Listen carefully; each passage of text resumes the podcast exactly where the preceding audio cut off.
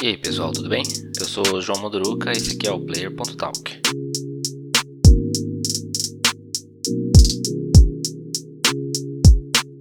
Hoje eu vou comentar os jogos que estão disponíveis para os assinantes PlayStation Plus do Xbox Games with Gold. Se vocês acharem interessante que eu comente todo mês aqui, todo início do mês, quais jogos estarão disponíveis, manda mensagem para mim.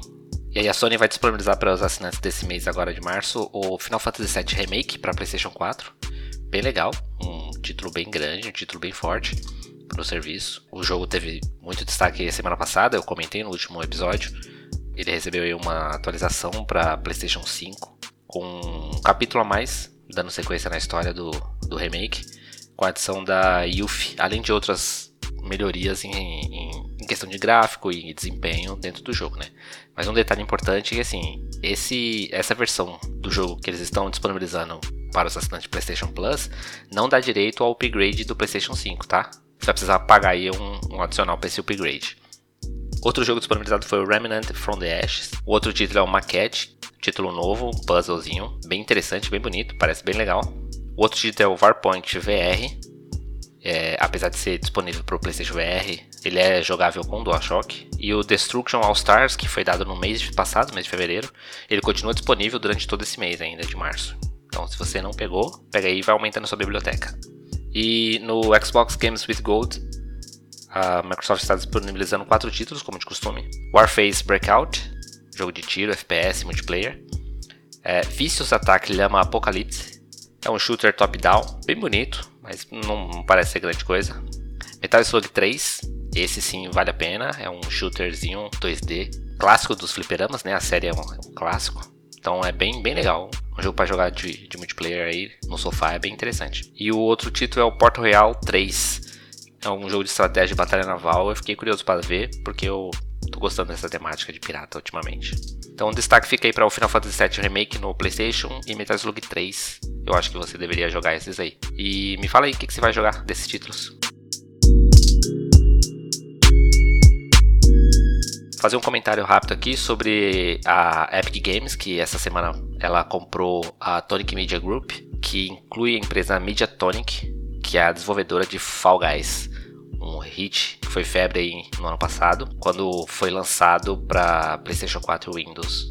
E aí ele já tem novidade vai chegar para Switch e para Xbox futuramente. Mas aí eles fizeram até uma brincadeira, né? O pessoal da Mediatonic, porque eles não têm plano de tornar o jogo free to play, como a Epic Games fez quando comprou o, a desenvolvedora da Rocket League.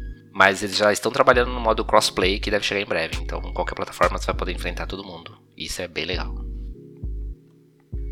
Um assunto que eu não poderia deixar de comentar aqui dessa semana é referente ao vazamento de um suposto trailer, tô fazendo aspas aqui, do Elder Ring, um jogo da From Software anunciado na conferência da Xbox na E3 de 2019. Então é um título que criou muito hype, e aí tava sem se falar do título até então, e surgiu esse trailer aí no baixíssima qualidade, o trailer não, não tem nada muito interessante.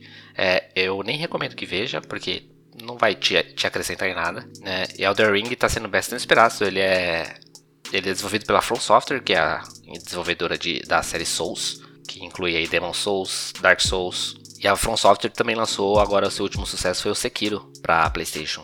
O jogo Elder Ring está em desenvolvimento e ele nasceu aí de uma parceria entre Itedaka Miyazaki, que é o diretor da série Souls e diretor do Bloodborne, e do escritor George R. R. Martin, que é o escritor das Crônicas de Gelo e Fogo, que deu origem ao Game of Thrones. Né? É um jogo que tem despertado bastante interesse. Quando saiu esse trailer, muita gente já se debruçou sobre o vídeo para ver cada frame, o que, que, que, tem no frame, tentando identificar cada detalhe que possa ter aparecido ali, né? A gente espera uma divulgação definitiva do trailer aí, é, agora em março ainda, mas não foi falado sobre, nada sobre isso, né? A empresa não, não se pronunciou sobre esse vazamento. Acreditava-se que poderia vir um evento da Microsoft agora em março, né, que também é um boato que esse evento vai acontecer. Acredite-se que 23 de março aconteceria um evento da Microsoft com novidades do Xbox e aí esse trailer provavelmente estaria lá. Mas a própria Microsoft já falou para a galera não criar muitas expectativas, mesmo porque nem o evento foi confirmado ainda, né? A gente sabe sobre o Elder Ring que ele bebe muito da, da, da, série Dark Souls, né? É um RPG mais sombrio, com combate corpo a corpo, assim, mais aprimorado da série Souls, com aquela mesma questão da dificuldade desafiadora do jogo. A diferença fica mais pela questão do, do mundo que é, se propõe ser mais aberto agora nesse, nesse Elder Ring, permitindo mais exploração, enquanto a série Soul já tinha um caminho mais direcionado ali. E como de costume, comentar aqui sobre um rumor que apareceu essa semana sobre o Nintendo Switch. Acredite que a, que a Nintendo fez uma parceria com a Samsung para a produção de OLEDs de 7 polegadas. Acredite que tem uma nova versão do Switch para sair, não sabe se é New Switch ou Switch Pro, ou como que a Nintendo pode nomear isso.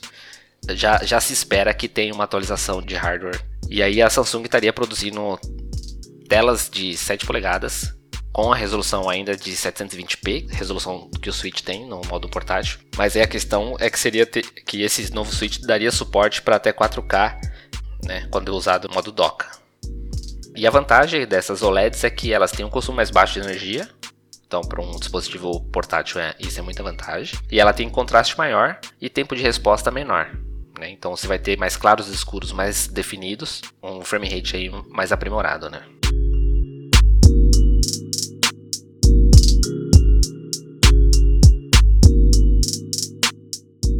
E a gente chegou, felizmente, no décimo episódio. E eu queria pedir para você comentar o que, que, você tá achando da série, o que, que você tá achando do, do nosso podcast, como é que eu posso aprimorar isso aqui. E hoje é um dia especial, 8 de março, Dia das Mulheres.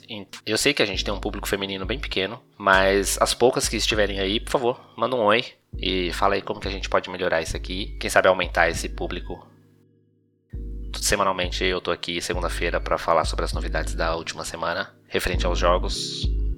Obrigado pela sua audiência. E é isso. Obrigado por ouvir. Até a próxima.